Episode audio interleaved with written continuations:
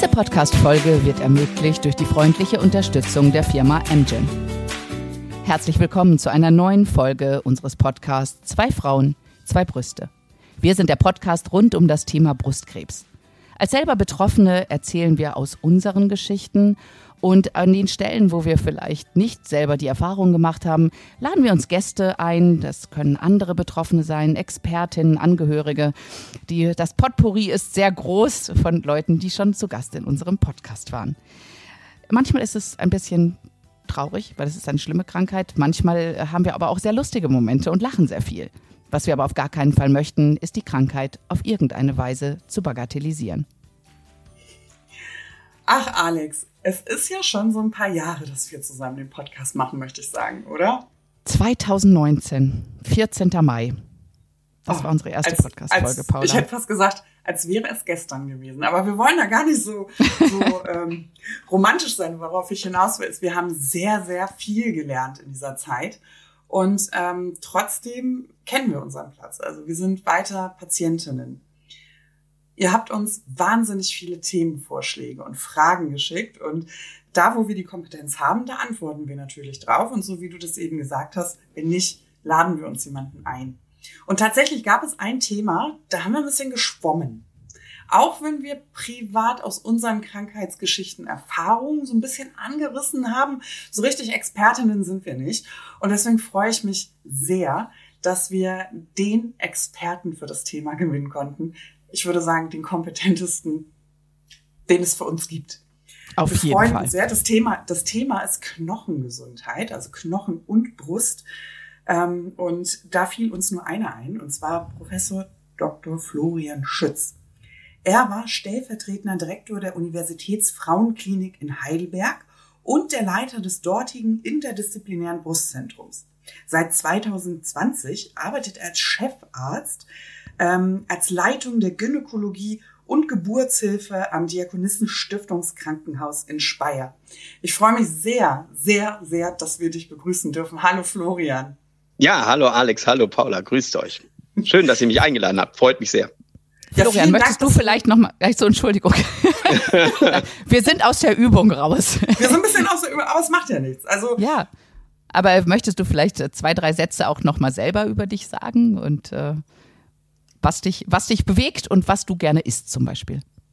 was ich gerne esse, oh Gott, ähm, sehr viel leider. Nein, ich bin ähm, Genau, ich bin ähm, jetzt seit über 30 Jahren hier im Rhein-Neckar-Gebiet, der Metropolregion, wie man so schön sagt, und habe hier zuerst äh, studiert, bin dann auch zwischendurch mal in, in, die Vereinigten Staaten gegangen, da aber wieder zurückgekommen. Ähm, ich wollte eigentlich mal kurzzeitig da bleiben, aber das habe ich dann doch nicht gemacht und bin dann an die Universitätsfrauenklinik in Heidelberg, hast du ja gerade schon so schön gesagt, 20 Jahre lange Zeit und habe mich eigentlich seit Beginn meiner Arbeit dort mit Brustkrebs beschäftigt. Das äh, ist ja eines der größten Brustzentren in Deutschland und du hast natürlich mit dem Deutschen Krebsforschungszentrum direkt als Nachbarn tollste Möglichkeiten hier Brustkrebs zu erforschen. Und das hat mir sehr viel Spaß gemacht und dann, aber irgendwann ist auch mal gut und dann bin ich jetzt nach Speyer gegangen. Das liegt ja auch in der Rhein-Neckar-Region, 40 äh, Kilometer entfernt.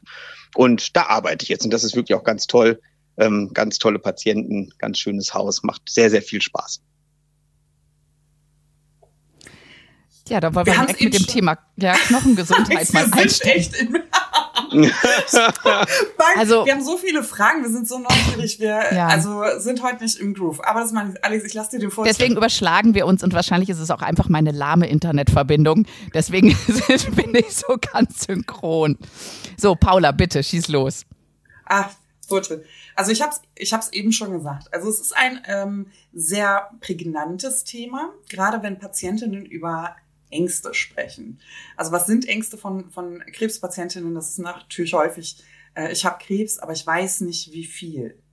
Und gerade so die Knochenuntersuchungen sind ja auch ein äh, Bestandteil eines Stagings, also der Eingangsuntersuchung, wo sich die Frage stellt, Sie haben Krebs, aber wie viel haben Sie eigentlich? Und wir wurden das tatsächlich gefragt. Also warum hängen Knochen und Brust eigentlich so eng miteinander zusammen? Hm, das ist eine wirklich super Frage. Also toll ist ja, dass wir uns überhaupt über diese Frage Gedanken machen können, denn das ist ja eine typische Problematik Knochen bei Brustkrebs, die on the long run kommt. Also je länger die Überlebenszeiten, desto mehr kommt die Knochengesundheit. Und da wollen wir jetzt erstmal vielleicht drüber reden, glaube ich, so in mhm. den Vordergrund. Die Knochenmetastasen, das ist ja eine Geschichte, die lange erforscht worden ist. Brustkrebszellen fühlen sich im Knochenmark komischerweise sehr, sehr wohl. Und es gibt viele Ideen dazu, dass es zum Beispiel solche Tumorstammzellen sind, die sich dort niederlassen, die über eine ganz lange Zeit interagieren mit dem übrigen Körper, die dort überwintern. Also man hat die auch mal so Schläferzellen genannt. Mhm. Ist, aber eigentlich ist es so, dass die dort liegen, dass sie sich ganz selten teilen, dass die sich ähm, vielleicht auch einfach nur ganz normal dort benehmen. Also die, vielleicht ist es auch so, dass sie sich da sau wohlfühlen. Ja? Und vielleicht machen die da auch gar nichts. Vielleicht gibt es sie auch bei ganz vielen Patientinnen und die werden niemals im Leben ähm, nach oben kommen oder werden niemals irgendwie klinisch irgendein Problem darstellen. Also das ist, wir haben da sehr, sehr lange dran geforscht, gerade auch in der Frauenklinik in Heidelberg damals über diese disseminierten Tumorzellen im Knochenmark. Erstaunlicherweise ist diese Forschung fast wieder verlassen worden. Es gibt kaum noch irgendein Institut, das diese Analysen, die wir damals gefahren haben, tatsächlich noch macht. Aber ich glaube, was, was viel, viel wichtiger ist als wirklich die Frage der Knochenmetastase, ist eigentlich die Frage der Knochengesundheit. Ja.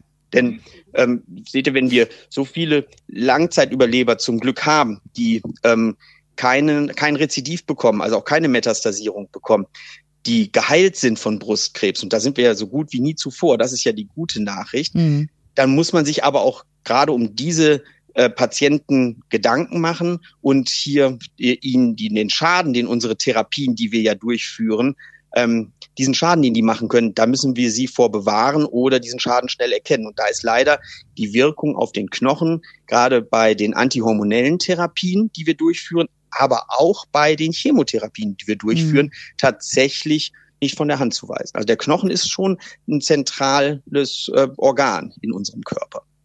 Ja, also, also ich kann da ja aus dem. also wir haben heute auch also ist, ist glaube ich, wirklich die Verbindung. Weil, äh, ich, naja, ähm, ich wollte sagen, ich, ich kann da natürlich aus der Erfahrung oder aus dem Nähkästchen plaudern, weil ich, bei mir eine, eine Osteopenie festgestellt worden ist nach der Chemo. Also eine geringere Knochendichte, als ich sie vorher hatte, was dann durch eine Knochendichte-Messung ähm, erfolgt. Willst du vielleicht da mal was erzählen, wie es dazu kommen kann und äh, und was mich natürlich noch mehr interessiert, ich kann dir erzählen, was ich dann äh, oder was meine Ärzte mir geraten haben, aber was du in so einem Fall einen, einen Patienten rätst, der eine Osteopenie, eine Osteoporose, ähm, eine Schädigung der Knochen äh, davonträgt als Folge der Chemo. Weißt du, ich glaube, grundsätzlich ist mal die Knochengesundheit ein Thema, das uns alle betrifft. Denn hm. so roundabout jeder Fünfte wird im Alter eine Osteoporose entwickeln. Also das ist eine Volkskrankheit. Ja? Und mhm. das kann natürlich sein, dass so eine Krebstherapie diese Osteoporose früher entstehen lässt, weil sie einfach noch mehr Schaden dem Knochen zufügt.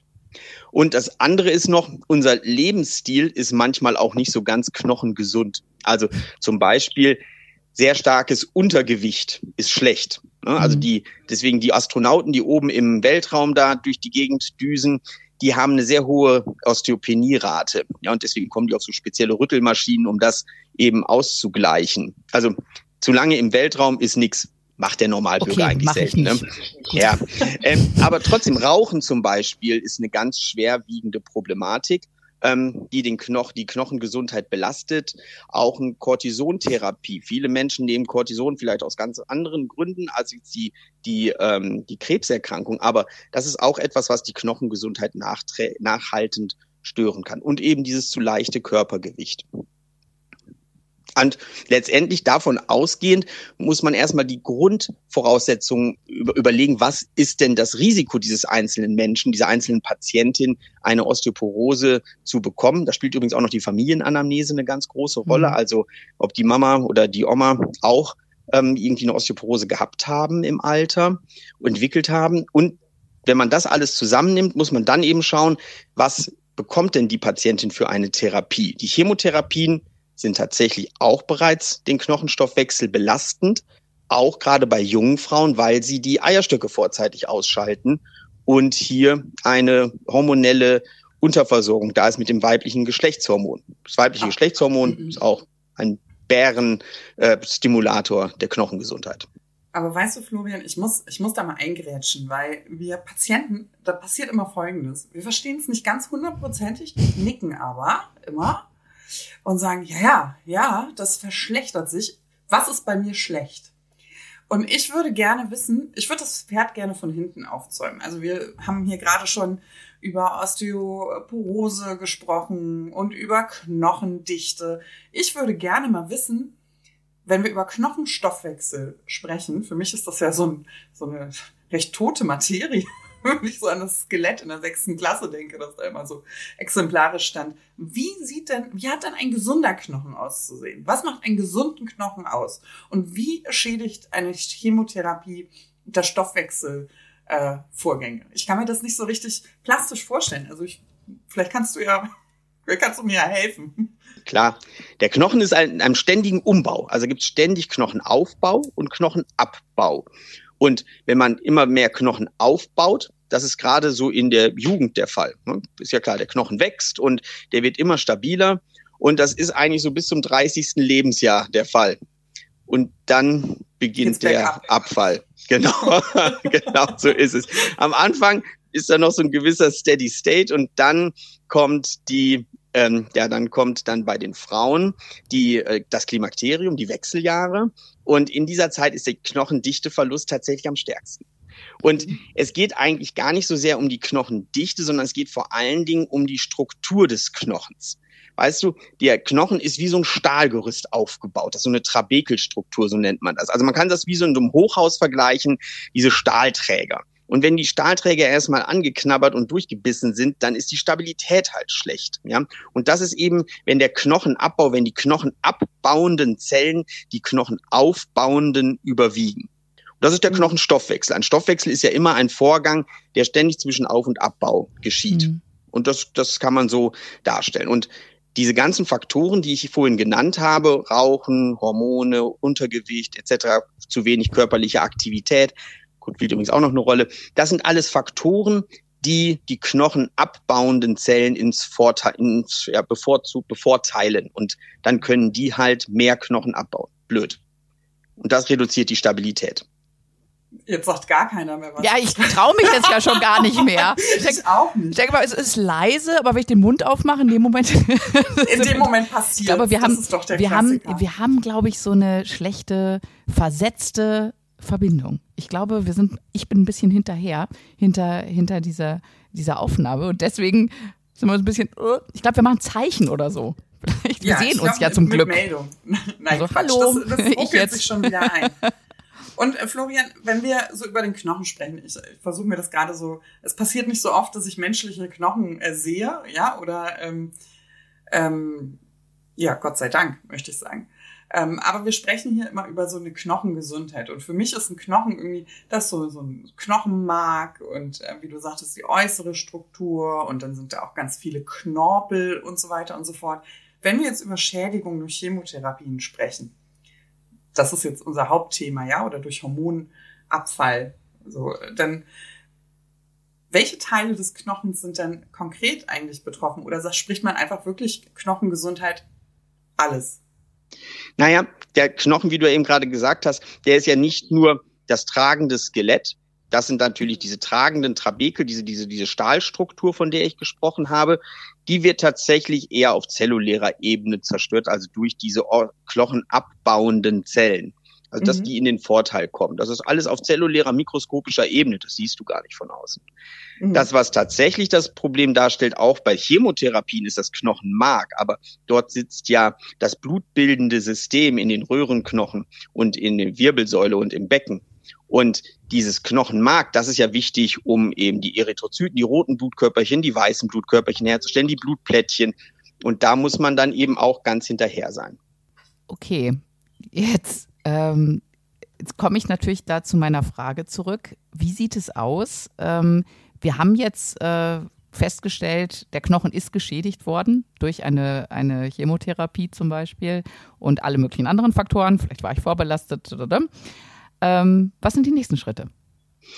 Naja, nach dieser Risikoanalyse erstmal grundsätzlich muss man dann überlegen, muss man sich um den Knochen Gedanken machen. Und gerade bei antihormonellen Therapien, die wir, die wir durchführen, oder auch bei Frauen, die wir durch die Chemotherapie künstlich in die Wechseljahre versetzen oder zu früh in die Wechseljahre versetzen oder jenseits der Wechseljahre, die müssen dann ein besonderes Augenmerk bekommen. Da müssen wir uns dann überlegen, dass wir so eine Knochendichte-Messung durchführen, um hier die Knochendichte überhaupt mal grundsätzlich zu erfassen. Und dann diese ganzen Risikofaktoren zusammengenommen, die müssen dann äh, bewertet werden von dem Kollegen, der die Patientin behandelt und der schaut dann natürlich auch auf die Knochendichte. Da gibt es eine Osteopenie, hattest du vorhin gesagt, den, das Wort. Das ist ein Bereich, wo der Knochen noch nicht so richtig stark geschädigt ist, die Knochendichte nur so ein wenig erniedrigt ist gegenüber dem Normalkollektiv. Das muss man immer wissen. Da gibt es so Werte, die sind einfach aus Tausenden von Messungen gemacht worden. Was ist normal bei einer Frau eines bestimmten Alters? Also das sind altersentsprechende Normalwerte. Und dann muss man schauen, wo ist diese Patientin, wo ist der Wert bei der Patientin. Da schaut man sich auch nicht nur einen Wert an, sondern da schaut man meistens den Wert des Oberschenkelknochens an, den Lendenwirbelknochen. Und da, das ist übrigens eine radiologische Messung, die da durchgeführt wird, ein DXA-Scan, so heißt das, DEXA-Scan. Und wenn das dann alles zusammengenommen wird, dieser Wert, der da rauskommt, der T-Wert, so heißt er im Übrigen, oder auch die, und dann auch die Risikofaktoren nochmal bewertet werden, dann muss man entscheiden, ob eine Patientin eine osteoprotektive, also eine knochenschützende Therapie braucht. Und diese Bewertung führt dann in der Regel der behandelnde Arzt durch. Also nur damit ich das jetzt richtig verstehe, diese Entscheidung tr triffst du, bevor die erste Gabe Chemotherapie gegeben wird. Nein. Und Nee. Das hört, es hörte sich gerade so an. Also es hörte sich so an, so, okay, bevor wir damit jetzt starten, gucken wir uns mal die Knochen an. ähm, so, so, Nein. okay, nee, nee, die ist schon so, da machen wir lieber keine Chemo oder so. Oder wir machen eine, eine, eine beschützende. Also wir reden schon, der Zeitpunkt ist, Chemo ist vorbei. Jetzt wird die knochendichte Messung gemacht, um zu gucken, ob, da, ob es eine Schädigung gibt. Und dann sprechen wir über, gut, dann äh, kannst du weitermachen. Danke.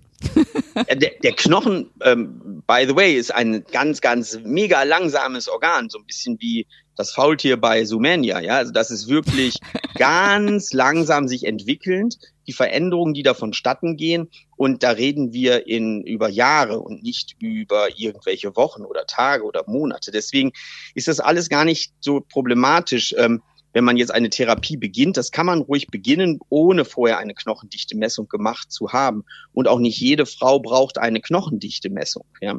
Es ist nur die Frage, auch im Laufe des Lebens, im Laufe der, der, der, der Zeit nach der Behandlung, ob man da wieder eine Kontrolle, überhaupt erstmal überhaupt äh, Messung machen sollte und wann man dann wieder eine Kontrolle macht dieser Knochendichte. Diese knochenschützende Therapie, von der ich vorhin gesprochen habe, über die wir uns sicher gleich noch unterhalten können, die würde ja nur dann wirklich durchgeführt werden, wenn eine Problematik da ist. Wenn keine Problematik da ist, dann würde ich die jetzt auch so gar nicht sofort aus dem Köcher ziehen, sondern erst, wenn ich in einer Kontrolle dann sehe, oh, das geht aber ein bisschen nach unten und nochmal, das kann ja auch physiologisch, das kann ja auch ganz normal sein. Jeder Mensch äh, hat eine herabsinkende Knochendichte, eine höhere Bruch, äh, ein höheres Bruchrisiko im Laufe des Alters. Also deswegen Knochengesundheit ist immer eine wirklich sehr, sehr langsam voranschreitende Problematik. Aber man sollte sich halt trotzdem im Auge behalten. Also ich finde das sehr interessant, was du sagst, dass man sagt, man führt diese Behandlung, also die Krebsbehandlung durch, muss ja nicht immer gleich Chemotherapie sein, ne? Es ja. auch die, die Antihormonbehandlung, ähm, die diesen Abfall begünstigen, dass man sich irgendwann entscheidet, diese Messung zu machen. Aber die Daten, die Referenzdaten sind ja Durchschnittswerte.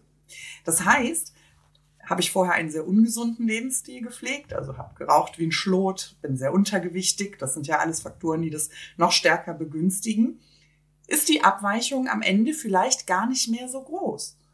Das kann durchaus sein. Aber das ist ja eben das Problem bei immer, wenn man du von Normwerten sprichst. Die Normwerte mhm. haben ja immer eine sehr hohe Abweichung von nach oben und nach unten, weil sie halt ein großes Patientenkollektiv immer untersucht haben. Das ist genauso wie bei Blutwerten. Ja, da ist genau das Gleiche der Fall. Die mhm. Range ist halt immer vorhanden.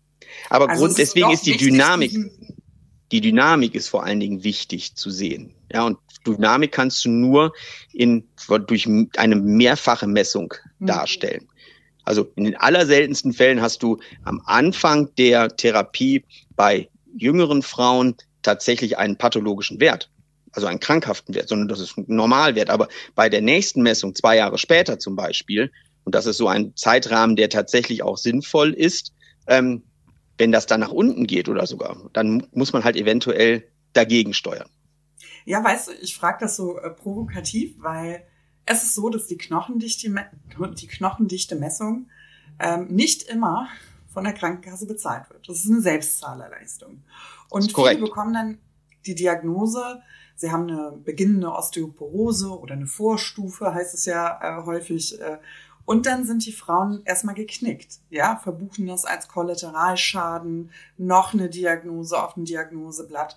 Und ähm, ich finde das so wahnsinnig wichtig, das, was du gesagt hast, dass der eigene Referenzwert nochmal da ist, zwei Jahre später. Dass man sagt, ja, es ist eine Selbstzahlerleistung, aber diese Diagnose macht nur Sinn, wenn man sie natürlich auch vergleichen kann. Deswegen meine Empfehlung, bleibt da dran.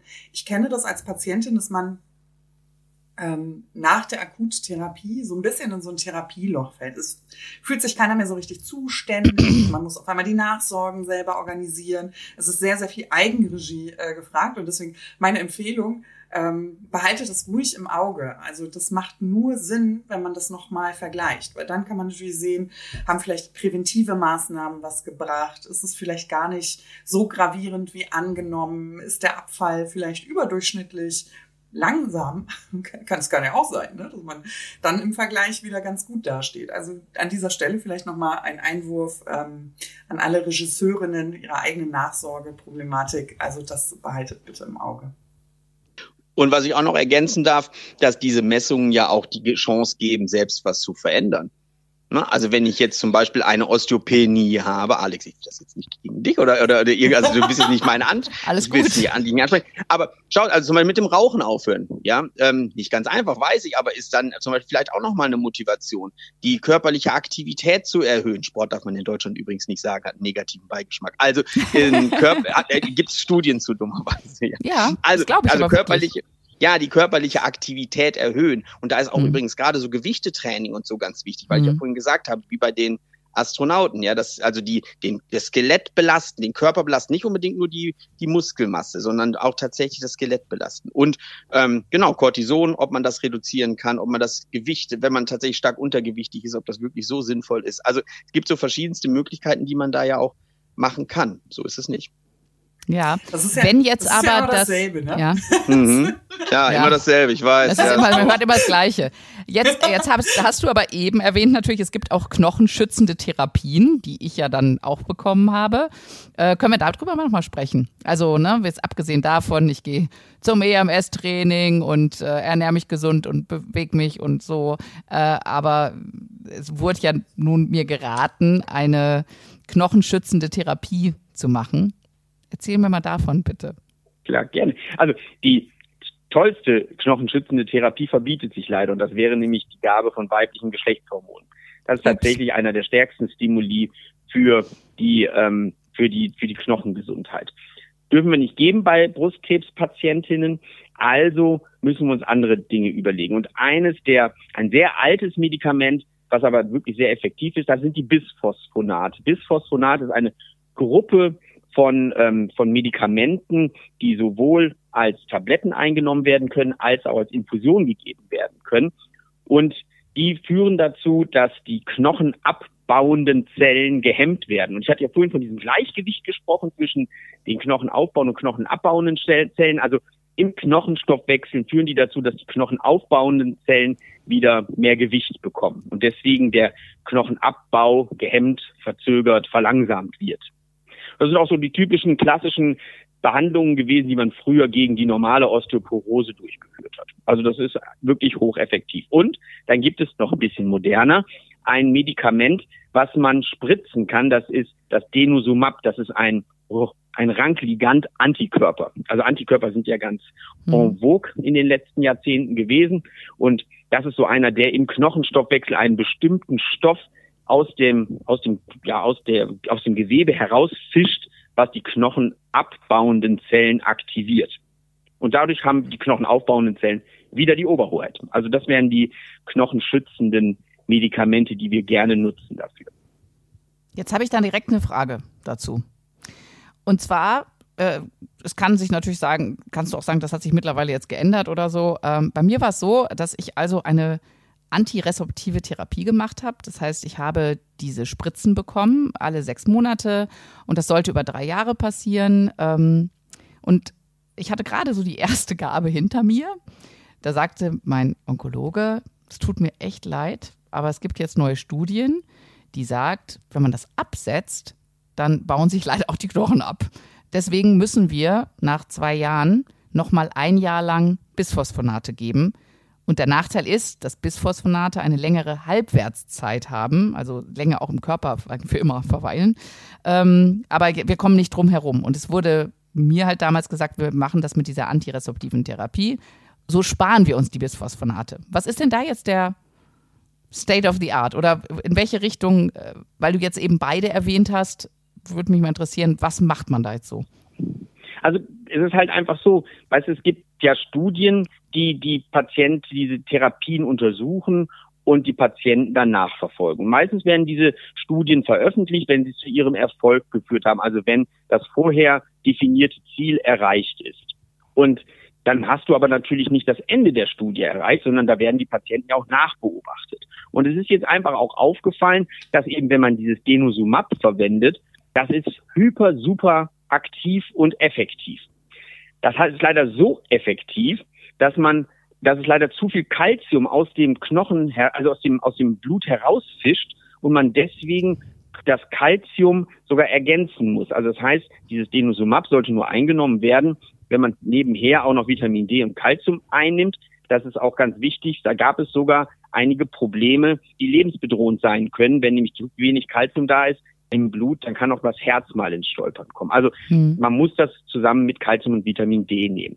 Und das andere Problem, was dieses echt effektive Medikament hat, ist, dass es zum Schluss halt praktisch dazu führt, dass der Knochen nochmal neu unterstützt werden muss, weil er ansonsten wieder der Knochenabbau so stark hyperaktiv wird, wahrscheinlich reaktiv, weil du das ja dann gehemmt hast über mehrere Jahre lang und dann plötzlich ist der Antikörper weg und das ist eben das, der Vorteil an dem Antikörper, der lagert sich nicht ins Gewebe ein und der bleibt halt nicht im Körper, sondern der ist sofort wieder weg und wird eliminiert. Aber die Wirkung, die er erzielt hat, da gibt es wahrscheinlich so eine Pendelbewegung, dass also das Pendel in die andere Richtung ausschlägt und dann plötzlich, wenn die knochenabbauenden Zellen nicht mehr gehemmt werden, dann überschäumen. Und das ist eben die, wie soll man sagen, das ist die die, die, die Ursache dafür, dass wir heutzutage sagen, nach so einer Denosumab-Therapie sollte noch mal eine kurze Zeit ähm, so ein Bisphosphonat gegeben werden, um diesen Effekt ähm, abzufedern. Aber trotzdem eine super effektive Therapie. Mhm. Und aber dann könnte man doch auch gleich die Bisphosphonate geben. Oder sehe ich das jetzt falsch? Kann man, aber da hast du halt das Problem, die Bisphosphonate haben so ein paar kleinere Probleme. Das erste ist, dass die leider auch gegen die Niere sich wenden können, also die sind hm. nierenschädlich. Das hm. ist das eine. Und das zweite ist, dass diese Bisphosphonate, wie du es vorhin schon gesagt hast, sich im Knochen ablagern und dann dauerhaft dort bleiben. Und die sind halt auf ewig dort zu finden.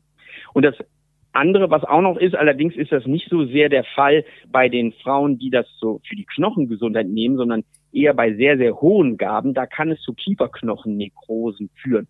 Das können allerdings, kann das Denosumab allerdings auch. Allerdings nur in dieser hohen Dosierung, die wir nur dann geben, wenn die Knochenmetastasen richtig vorhanden sind und wir Angst haben, dass der Knochen hier brechen könnte irgendwo. Also das ist nochmal in einer anderen Dosierung der Fall. Hm. Sehr spannend. Hm. Leider kannst du nirgendwo im Körper eingreifen, ohne irgendwelche Nebenwirkungen zu erzielen. Überall im Körper herrscht ja ein Gleichgewicht. Und das ist gerade bei Krebstherapien, wir greifen immer in Gleichgewichte ein. Das ist blöd. Weißt du, wo sich ähm, für mich eine Frage stellt, ist, ähm, also erstmal zuallererst, ich finde, wir sind noch nicht so lange im Krebsgame. Alex und ich jetzt im sechsten Jahr tatsächlich. Alex ist schon krass, ne? Weil man das manchmal so hm. laut ausspricht. Also manchmal nimmt mir das so die Luft zum Atmen. Sechs Jahre. In diesen sechs Jahren hat sich sehr, sehr viel getan in der Krebstherapie auch. Und was ich besonders schön finde, ist, dass es jetzt diese Option im Survivorship gibt. Also wie behandelt oder beobachtet man Frauen auch nach einer äh, mhm. akuten Krebstherapie. Ich finde, wir waren da vor fünf, sechs Jahren einfach auch ein bisschen lost.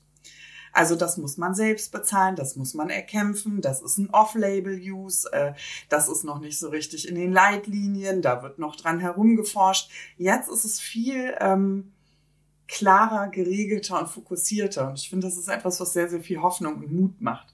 Nichtsdestotrotz fühle ich mich manchmal als Patientin auch ein bisschen lost. Also du hast eben gesagt, ähm, wir entscheiden das oder wir gucken. Und ich frage mich, wer ist das? Welche Fachrichtung? An welche Fachrichtung muss ich mich da wenden? Macht das der Onkologe? Oder du bist ja jetzt angesiedelt in der Gynäkologie und Brusthilfe. Muss ich vielleicht doch ins Brustzentrum? Also wer, wer fühlt sich denn für solche weiterführenden Therapien eigentlich zuständig? Ja, da hast du wirklich recht. Das ist ganz schwierig in Deutschland, mhm. weil wir haben ja diese strikte Trennung zwischen dem stationären und dem ambulanten System. Und im Brustzentrum darfst du eigentlich nur stationäre Patienten behandeln oder eben in, dieser, in diesem stationären Setting für die OP oder ähnliches. Aber für die ähm, für diese Fragestellung der Knochengesundheit ist normalerweise der niedergelassene Gynäkologe gegebenenfalls auch der niedergelassene Onkologe zuständig. Also das ist sicherlich eher, was dann die ambulante Medizin betrifft. Tatsächlich ist es so, dass wir im äh, Brustzentrum heutzutage in unsere Empfehlungen ja reinschreiben, osteoprotektive Therapie, wenn wir das so ähm, als indiziert sehen. Aber die, zu dem Zeitpunkt wissen wir noch gar nicht über die Knochendichte Bescheid und Vielleicht haben wir auch gar nicht so genau gefragt, wie denn jetzt die Familienanamnese bezüglich der Osteoporose war. Also diese Risikofaktoren, von denen ich vorhin gesprochen habe, also diese Risikoanalyse, die ist ähm, sicherlich noch gar nicht so richtig in den Brustzentren wird die gar nicht durchgeführt. Hm. Weißt du, weil ich bin, ich bin jetzt so, genau, ich bin jetzt so, ähm, also bei mir hat man damals einfach gesagt, aufgrund meines Alters, ich bin mit 30 Jahren erkrankt, keiner ähm, äh, Antihormontherapie aufgrund von triple-negativen Brustkrebs ähm, sei es jetzt nicht oberste Priorität, äh, auf die Knochengesundheit zu schauen. Nichtsdestotrotz werde ja auch älter, bisschen. ähm, wenn ich das richtig verstanden habe, ist das gar nicht so daran gebunden, dass man sagt, man muss das jetzt ein Jahr später machen, sondern auch Menschen, die vielleicht länger schon ähm, wo die Behandlung länger schon zurückliegt, lohnt sich vielleicht auch eine Selbstzahler, ist es ja leider immer noch Untersuchung, dass man sich sowas mal genauer anschaut. Ähm, und ich hätte jetzt gedacht, Knochen, das muss doch mein Orthopäde wissen. Da wäre ich jetzt als erstes vielleicht hingegangen. Also muss man vielleicht noch mal ein bisschen herausfinden, weil man sich da noch ein bisschen heranpirscht. Also wo ist jetzt der zuständige Fachbereich für Menschen, die vielleicht schon ähm, länger aus der Behandlung des Brustzentrums raus sind? Ich glaube Schau. tatsächlich, dass da entweder die Gynäkologen oder die Hausärzte die richtigen Ansprechpartner sind, die Allgemeinmediziner, weil die haben ihre Netzwerke, die sind auch in der Region, die wissen, wo sie die Leute hinschicken müssen, auch zu solchen Beratungen. Und es kann ja sein, dass das jemand ist, der im Brustzentrum wirklich viel Erfahrung damit hat, muss aber nicht. Es kann auch mal sein, dass das ein Endokrinologe ist, der das vielleicht in einer Region macht. Ja, die internistische Endokrinologie, die hat das früher auch sehr viel durchgeführt. Orthopäden gibt es auch manchmal, ja. Ähm, also das ist tatsächlich ganz, ganz bunt ähm, in, de, in der Bundesrepublik Deutschland, ganz individuell. Es ist auf jeden Fall super, dass das Thema jetzt einmal auf dem Tisch ist und dass jeder das vielleicht auch mal auf dem Schirm hat, zu sagen, okay, lass mich da doch nochmal nachfragen, ob das vielleicht auch bei mir Sinn machen würde. Das ist meine Historie, meine Oma hatte schon Osteoporose und da, da, da, da, da. Ähm, Finde ich ein ganz, ganz super, äh, wie, wie heißt es so schön, dieses Problem erkennen, bevor das Kind in den Brunnen gefallen ist. Ne? Das, äh, ja, und wenn da, genau. wenn da nicht, wenn da nicht die Eile ist, ist es ja eigentlich ein super toller Mehrwert, dass man sagt, geht mal hin, lass es mal checken. Ja, ist eine Selbstzahlerleistung, aber ähm, lohnt sich dann vielleicht vor allem. Ja, man kann sicherlich Geld, man kann Geld blöder ausgeben. Ne? Also es ist tatsächlich so, dass, ähm, dass das vielleicht aber auch gar nicht mit der äh, Brustkrebserkrankung zu tun hat. Ich glaube, wenn ich so Risikofaktoren in mir vereine, ähm, und vielleicht das, der ein oder andere jetzt das so hört, dann ist vielleicht auch mal ein ganz guter Gedanke an die Knochengesundheit zu denken, wenn man ähm, wenn man so in den Wechseljahren ist, kurz davor, kurz danach oder so, weil also das Alter kommt ja bestimmt und wie gesagt, 20 Prozent aller Frauen und Männer werden eine Osteoporose im Laufe des Lebens entwickeln. Ja, und das ist doch etwas, was uns alle auch zu denken geben sollte. Jetzt nicht nur den Brustkrebspatienten, aber gut, denen natürlich ganz besonders, wie wir jetzt rausgearbeitet haben.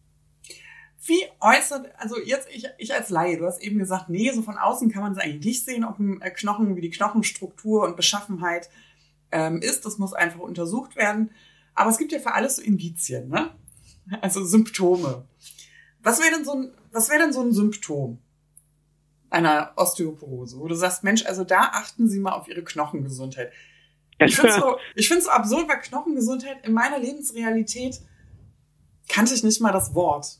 Also klar, man geht zum Gynäkologen, man äh, ne, Allgemeinzustand und der Blutdruck, aber Knochengesundheit, Zahnarzt, aber so der, die, die Knochengesundheit, die hat man so selten auf dem, auf dem Schirm.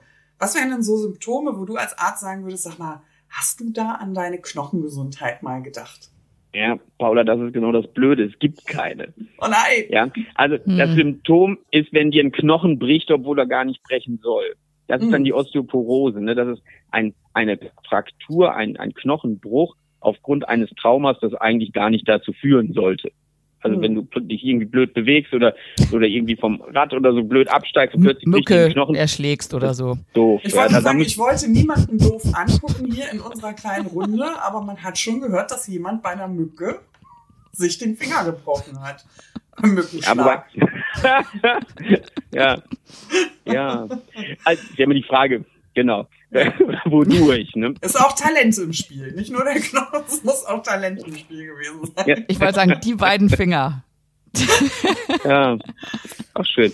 Aber nee, auf jeden Fall ist es so, dass das ist eben das Problem, es gibt ja keine Frühwarnzeichen. Und mhm. ähm, die Untersuchungen, die sind halt ganz, ganz wichtig. Und nochmal, es ist wirklich diese Risikoanalyse, die uns dazu führt, ob wir das präventiv, prophylaktisch einsetzen oder empfehlen. Ja? Mhm. Und wie gesagt, es, ist, es gibt Menschen, die sagen, oh, ich will nicht noch ein Medikament haben und ich möchte das nicht in meinem Körper haben. Ist okay, ist fein. Nur dann sollten sie halt wirklich auch ihren Lebensstil dementsprechend dort auch optimieren, ich sag's mal so. Und ähm, auf der anderen Seite gibt es aber eben auch Patienten, die da so, so ein hohes Risiko haben, dass ich gerade jetzt bei den modernen antihormonellen Therapien, dass ich ihnen da wirklich streng zu raten würde. Also mhm. wirklich, das kann man nicht über einen Kamm scheren. Da ist man, da muss man ein bisschen als Arzt auch mal individuell auf die Patienten eingehen. Und weißt du, ich habe einfach noch, ähm, du weißt, dass wir Krebspatientinnen häufig mit Monstern unterm Bett zu tun haben. Und da hilft einfach so eine äh, ganz bestimmte Ordnung, zu der du auch beitragen kannst. Du hattest eben so schön gesagt, dass der äh, Abbau, das ist ein schleichender Prozess. Also es ist eigentlich etwas, was sehr, sehr langsam auftritt. Und jetzt frage ich mich, wenn ich mich für eine unterstützende medikamentöse ähm, Therapie entscheide, ist denn im Umkehrschluss der Aufbau wieder ein eher schnellerer Prozess oder ist es genauso schleichend? Also sprechen wir hier von Langzeittherapien. Das ist Langzeittherapie, so genau so ist es, ja. Mhm. Genau. Es weiß keiner so ganz genau. Es gibt tatsächlich Studiendaten, die jetzt geschaut haben, ob man die Bisphosphonate parallel zur antihormonellen Therapie über drei oder über fünf Jahre geben soll. Und da scheint kein großer Unterschied dabei zu sein. Aber ich glaube, auch hier ist es wichtig zu schauen, was für eine antihormonelle Therapie führe ich durch, was für ein Alter hat die Patientin, was für Risikofaktoren. Es, es, es geht immer auf die gleiche Geschichte darauf hinaus. Knochengesundheit ist eine Frage der Analyse, der Risikoabwägung und auch natürlich, wie die Patientin es verträgt. Man darf auch nicht verheimlichen, so eine Bisphosphonatinfusion ähm, ist so, dass da die meisten Patienten beim ersten Mal so grippeähnliche Symptome bekommen, wie uns ja jetzt in den letzten vier Jahren doch alle das bekannt ist, was das ist. Mhm. Und ähm, und das ist also das wirklich, die fühlen sich schlapp, müde, ähm, Gliederschmerzen, kann sogar auch ein bisschen Körpertemperatur erhöht sein und legen sich dann auch vielleicht sogar mal ein, zwei Tage ins Bett. Ja, und das sind eben, das wird bei weiteren Gaben dann besser. Und es soll ja nur zweimal im Jahr intravenös gegeben werden, das Bisphosphonat, wenn man es als IV-Infusion nimmt. Ähm, und dementsprechend wird es da schon besser. Aber es ist immer noch, es ist, eine, es ist eine Therapie. Man greift in den Körper ein. Das kann man nicht anders sagen. Mhm. Aber es lohnt sich meines Erachtens. Also es gibt ja auch Menschen, die sind da sehr sensitiv ähm, und Menschen, die da ja also äh, einfach so drüber marschieren, als wäre nie was gewesen. Das ist ja bei einer Chemotherapie ja teilweise auch so, dass man sich da irgendwie vergleicht. Aber ich kann mich dran erinnern, das hat jetzt nichts mit der Knochengesundheit im weitesten Sinne zu tun, sondern mit dem Pushen der Blutkörperchen. Das hat man ja unter der Chemotherapie, wenn die Blutwerte abfallen. Und da hatte ich auch immer danach solche Knochenschmerzen. Also wirklich so ganz ähm, diffuse, nie dagewesene Skelettschmerzen eigentlich. Und da wurde mir nämlich auch gesagt, das äh, hängt damit zusammen, weil die Blutkörbchen, äh, Körbchen, Körperchenproduktion äh, mhm. in den Knochen liegt. Und ähm, da habe ich das erste Mal tatsächlich die Begegnung mit äh, Knochenschmerzen gemacht, die nichts mhm. mit einer Prellung oder so zu tun haben. Also dass mhm. Knochengesundheit nicht nur damit zusammenhängt, Knochen heil oder gebrochen, ja, sondern was es eigentlich bedeutet, auch ähm, diesen Stoffwechsel tatsächlich aktiv mit zu beeinflussen und mit zu spüren. Also was das eigentlich im Skelett auch ausmacht, das ähm, kriegt man als äh, normal gesunder, hoffentlich gesunder Mensch so gar nicht mit. Das waren auch diese Momente, wo man dann nachts aufsteht. Ich erinnere mich noch gut und sich fühlt, als wäre ich 300, weil das ja. Kind schreit und ich so, ich komm schon. Aber das, das ist jetzt nicht mehr da. Aber das ist, glaube ich, genau, was du beschrieben hast. Ne? Diese wirklichen ein, also eingerostet habe ich mich gefühlt. Es hat weh. Das ist wie so Wachstumsschmerzen, wie so präpubertäre, ja. also kennt man ja vielleicht mhm. von früher auch noch, wenn man so einen Wachstumsschub hatte. So hat sich das angefühlt, mal 500. Aber wie gesagt, ne, wir wollen ja auch keine Teufel ja. an die Wand malen. Was ich beruhigend finde, ist, ähm, dass wir auch häufig ähm, äh, Rückschlüsse ziehen, ja, also dass wir Schmerzen auch nicht so richtig einordnen können oder Gefühle oder ne, also was passiert jetzt eigentlich? Der Vertrauensverlust ist einfach so so extrem und dass man da einfach sagen kann, Knochengesundheit muss einfach äh, untersucht werden und keine mhm. bringt keine spezifische Symptomatik mit sich. Anders natürlich bei einem Verdacht auf Metastasen, das muss natürlich noch mal ganz gesondert betrachtet werden. Aber das hatten wir am Anfang schon voneinander separiert. Ja, Florian, ich glaube, da könnte man doch mal. Entschuldigung. Nein, alles gut, ich muss. ich wollte gerade sagen, da, da fällt mir natürlich ja schon nicht. WhatsApp-Sprachlich, Sprachnachricht, man redet sich so fest, ne? Die, äh, die Sache ist die, ich, äh, wir haben ja gesagt, also man müsste wirklich über das Thema äh, Metastasen wahrscheinlich nochmal eine separate Folge aufnehmen. Ähm, aber wo jetzt eben die Paula das auch erwähnt hat mit den Monstern unterm Bett. Ähm, ist da was dran? Ich werfe das jetzt einfach mal so dir vor die Füße. Knochen, die poröser sind, bieten mehr Platz für Metastasen. Stimmt das oder stimmt das nicht? Hm, naja, die, also wir wissen ja, dass bereits sehr früh in der Erkrankung disseminierte Tumorzellen ausgesendet werden können. Also dass die Tumorzellen sich im Körper verteilen können. deswegen ist es so, dass die Hälfte aller Krebserkrankungen geheilt wird allein durch die Operation, so grob, und die Hälfte bereits so eine Disseminierung hat. Und dann, wir versuchen ja die Erkrankung so früh wie möglich zu diagnostizieren, um eben diese Aussaat in den Körper ähm, zu verhindern oder frühzeitiger den Krebs aus der Brust zu entfernen. Also mit Aber wir geben ja eigentlich alle Medi Entschuldigung, mit disseminiert meinst du, dass sich einzelne Zellen aus dem Tumorgefüge gelöst haben, um sich potenziell als Metastasen irgendwo anzusiedeln. Genau, so Mikrometastasen nennt man das mhm. auch, ne? dass die so klein sind, dass man die auch nur im Mikroskop finden kann. Also die finde ich nicht im CT, MRT oder PET-CT oder weiß der Geier was. Mhm. Und um die geht's aber bei der Prognose von Brustkrebs, weil die Brust zu behandeln, das nimmt den das Übel, aber die wirkliche Prognose wird bestimmt von diesen Tumorzellen, die ausgesät worden sind. Und alle Prognoseverbesserungen, die wir in den letzten 20, 30 Jahren erzielt haben, sind eigentlich dadurch gekommen, dass wir die medikamentöse Therapie immer weiter verbessert haben, immer mehr auf die Tumorzellen zugeschnitten haben. Bei der Operation und der Bestrahlung sind wir immer mehr zurückgegangen. Ja, das, da machen wir ja gar nicht mehr so viel. Also das ist, glaube ich, auch der, der Grund dafür, dass wir uns, weil wir diese medikamentösen Therapien ansetzen, auch mehr mit dem Knochen beschäftigen müssen. Und tatsächlich ist es so, auf deine Frage, Alex, nochmal zurückzukommen, ist es so, dass wir wissen, dass die Patientinnen, die eine gute Knochengesundheit haben, weniger Knochenmetastasen bekommen, interessanterweise. Und die Knochenmetastasen, gerade bei den Hormonrezeptor-positiven Patientinnen, die häufigsten Metastasen darstellen. Also mache ich den Knochen hart und stark, den Knochenstoffwechsel gut, dann ähm, habe ich weniger Metastasen. Und deswegen haben wir, machen wir diese knochenschützende Therapie bei vielen Patienten auch um die Wiederkehr der Erkrankung in Form von Knochenmetastasen zu verhindern oder das Risiko zu senken, um es besser auszudrücken. Und es gab da viele Studien, die in den 90er, 2000er Jahren durchgeführt worden sind. Einige waren positiv, andere waren negativ. Aber es gab dann eine riesengroße Meta-Analyse aller dieser Studienpatientinnen, die durchgeführt worden ist. Und die hat tatsächlich einen Effekt gezeigt, der positiv war. Also nicht riesig. Wir verbessern so die Gesamtüberlebensrate um so ungefähr ein, zwei Prozent.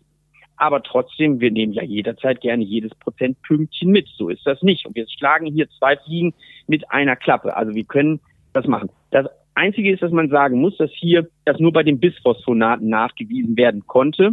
Bei den Denosumab, also diesem anderen Medikament, von dem wir vorhin gesprochen haben, konnte das nicht nachgewiesen werden, wobei man da einschränkenderweise sagen muss, das ist eine Frage, ob das tatsächlich, ob die Studien, die diesbezüglich gemacht worden sind, wirklich so super waren. Und das Zweite ist auch, dass bei den Bisphosphonaten ganz, ganz viele Studien durchgeführt worden sind an zigtausenden Patientinnen mhm. und da einfach mehr Datenvolumen da ist. Aber trotzdem, wir haben nur die positiven Daten für die Bisphosphonate, nicht für das Denosumab in dieser Beziehung. Also das heißt, man kann auch Frauen sagen, hören Sie zu, ähm, das, diese, dieser Effekt hat, den hat man übrigens auch nur gesehen jenseits der Wechseljahre. Also wenn eine Patientin postmenopausal ist, dann muss man sagen, wir können ihnen auch hier diese knochenprotektive Therapie geben, um das Risiko für Knochenmetastasen zu senken. Also das ist eine absolute rationale. Aber auch hier wieder, Paolo, du hast es vorhin schon gesagt, Off-Label-Use. Ja, das mhm. ist wirklich ähm, leider immer noch nicht von den Kassen finanziert. Wir von der AGO, der ähm, Arbeitskommission ähm, Gynäkologische Onkologie, machen äh, von der Deutschen Krebsgesellschaft und der Deutschen Gesellschaft für Gynäkologie und Geburtshilfe. Wir, wir empfehlen das seit Jahren und seit Jahren gibt es da keine Veränderung. Das ärgert uns auch. Aber mhm. es ist einfach so, wir können es gerade nicht ändern. Mhm. Immer weiter, ja, gut, immer weiter in den Finger in die Wunde stecken. Und laut. Ja, ja und ich, ich wollte auch sagen, es hat ja auch viel. Machen wir ja ähm, gerade manchmal mit Vertrauen und, und ähm, Selbstbestimmung zu tun. Mhm. Und äh, natürlich wäre es wünschenswert, wenn das eine anerkannte Therapieoption ist, die äh, einfach an die Hand gegeben und ohne Wenn und Aber bezahlt wird. Brauchen wir nicht drüber reden. Also jedes Prozentpunkt, was da nach oben geht, das ähm, stünde jeder Frau zu. Und nichtsdestotrotz geht es ja manchmal auch um, um eine Form der, der Selbstbestimmung. Also was kann ich noch machen? Und äh, ich glaube, das ist vielleicht auch das Ziel der Folge und ein gutes äh, Abschlusswörtchen, ja. dass man einfach sagt, man hat so viele Kollateralschäden, aber wenn die Überschrift lautet, was kann ich noch machen, ist vielleicht ein Fokus, achte auch auf deine Knochengesundheit. Also das ist so ein wichtiges, ähm, äh, ein wichtiges Thema und beschäftigt ja auch viele Frauen in der Antihormontherapie, gerade mit Knochenschmerzen. Wo kommen die hin? Wo ordne ich das ein? ähm, der Leidensdruck von uns Patientinnen ist sehr, sehr hoch, wenn wir sowas nicht einordnen können. Und das wäre ein Weg, da vielleicht ein bisschen Ordnung, Linderung, Fragezeichen, Ausrufezeichen, aber auf jeden Fall nichts Kontraproduktives äh, zu schaffen, sondern man zahlt da in seine eigene Gesundheit ein. Und ähm, genau. Ich, eine kleine letzte Frage hatte ich, hätte ich wirklich noch, bevor wir uns äh, voneinander verabschieden müssen. Obwohl, wie gesagt, wir müssen, ähm, das Thema ist noch nicht abgefrühstückt. Das ist einfach zu komplex. Das war mhm. heute der ähm, softe Einstieg ins Thema. Wir haben mit sehr, sehr vielen Ärzten schon gesprochen im Laufe unserer Podcast-Zeit zu ganz, ganz verschiedenen Themen. Und häufig ging es um Visionen. Also Dinge sind noch nicht spruchreif. Aber was wäre denn das Ziel? als Beispiel, man setzt viel auf diese Immuntherapien, auf eine individualisierte Medizin oder auf ein Zusammenspiel zwischen Arzt und Patient. Da hat jeder Arzt eigentlich seine eigene Idee, wie soll es in Zukunft so weitergehen. Ich hoffe, ich trete dir nicht zu nah, Florian. Meine Vision? Man sagt ja immer Knochen trocken. Ich, äh, mir fehlt so eine Vorstellung davon. Was wäre für dich eine Vision, wo man denkt, okay, so soll sich die Medizin in meinem Fachbereich oder in meinem Thema Knochen und Brust in den nächsten zehn Jahren, das wäre es jetzt. Was wäre da so eine, was wäre da so eine Vision? Helmut Schmidt hat, glaube ich, mal gesagt, wer Vision hat, gehört zum Psychiater, gell? Aber ähm, also, aber gut. Wie geht's zum Gön? Ja, oder so. Also meine Vision tatsächlich ist, ich habe mich ja wirklich sehr, sehr lange mit Immunonkologie beschäftigt und habe darüber habilitiert Und das ist schon etwas, ich glaube, dass diese, diese Dekade, die wir jetzt gerade haben, das ist die Zeit der Immuntherapie. Bei mhm. allen möglichen Tumorerkrankungen, nicht nur dem Mammakancer, sondern ganz vielen anderen, mhm. ist die, die, die Beeinflussung des Immunsystems eine der zielgebenden Therapiestrategien, um Langzeitremission, also eine Langzeitheilung zu erzielen. Das ist ja auch klar, weil das Immunsystem ist so hypereffektiv. Ihr müsst euch das mal vorstellen, was das alles abwehrt im Laufe unseres Lebens. Ja, wir würden ja ständig nur krank da niederliegen und weil wir ständig mit irgendwelchen Erregern konfrontiert sind. Mhm. Nun ist die Brustkrebserkrankung oder überhaupt jede Krebserkrankung entsteht ja aus unserem eigenen Körper. Dementsprechend ist es für das Immunsystem sehr, sehr schwierig, das herauszulösen und herauszuarbeiten, dass das eine Zelle ist, die nicht mehr richtig funktioniert. Aber das ist auch eine der Funktionen des Immunsystems. Nicht nur die Abwehr gegen fremde Zellen, sondern auch die Selektionierung kranker eigener Zellen. Und ich glaube, dass wir da in den nächsten zehn Jahren noch wesentliche Entwicklungen mitmachen werden. Da sehen wir auch in ganz vielen Laboren nicht nur einzelne Therapien, sondern auch Therapiekombinationen, die dazu führen werden, dass hier das Immunsystem optimaler agieren kann oder vielleicht auch die Tumorzellen besser demaskiert werden können, das heißt besser dem Immunsystem präsentiert werden können. Also meine Vision ist tatsächlich, dass in zehn Jahren wesentlich mehr Immuntherapien möglich sind, um dem Körper zu helfen, sich selbst zu helfen. Das ist, glaube ich, meine Vision. Was für eine schöne, hoffnungsvolle ähm, Absch Abschluss dieser Runde, weil ich schaue auf die Uhr. Wir sind schon wieder durch mit der Zeit. Wir könnten noch ewig weiterreden. Das schreit nach einer weiteren Folge zu dem Thema oder auch zum Thema Knochenmetastasen. Ähm, und äh, ich möchte mich an der Stelle nochmal bei unserem Sponsor Amgen äh, bedanken, der diese Folge ermöglicht hat und übergebe an Paula für das letzte Wort. Ich fand die ähm, Idee und die Vision eigentlich ganz großartig. Ich glaube, wir haben alles zusammengefasst. Ähm, tatsächlich hätte ich gerne im Einstieg, oder ich, gerne, Quatsch, das, was rede ich denn da? Tatsächlich hätte ich gedacht, dass das Zentrum der Folge Knochengesundheit eigentlich gar nicht auf der Gesundheit liegt, dass wir uns auf Metastasen ähm, einschießen. Ich bin froh, dass das nicht passiert ist, weil wir ganz grundlegende und rudimentäre Dinge über die Funktion des Knochens gelernt haben. Wir haben gelernt, dass Knochengesundheit viel mit Prävention zu tun hat, dass wir einen Beitrag dazu haben.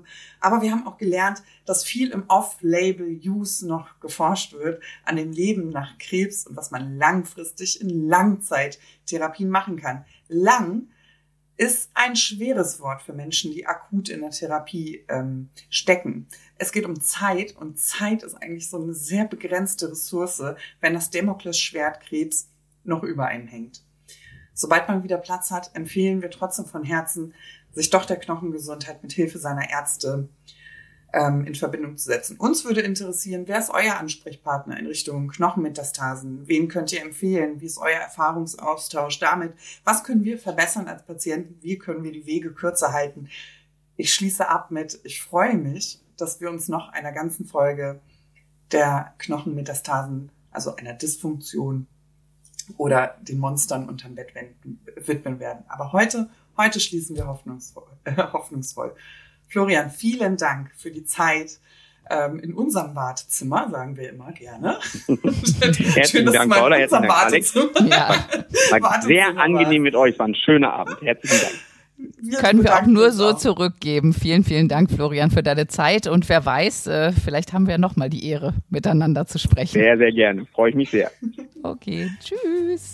Tschüss. Tschüss.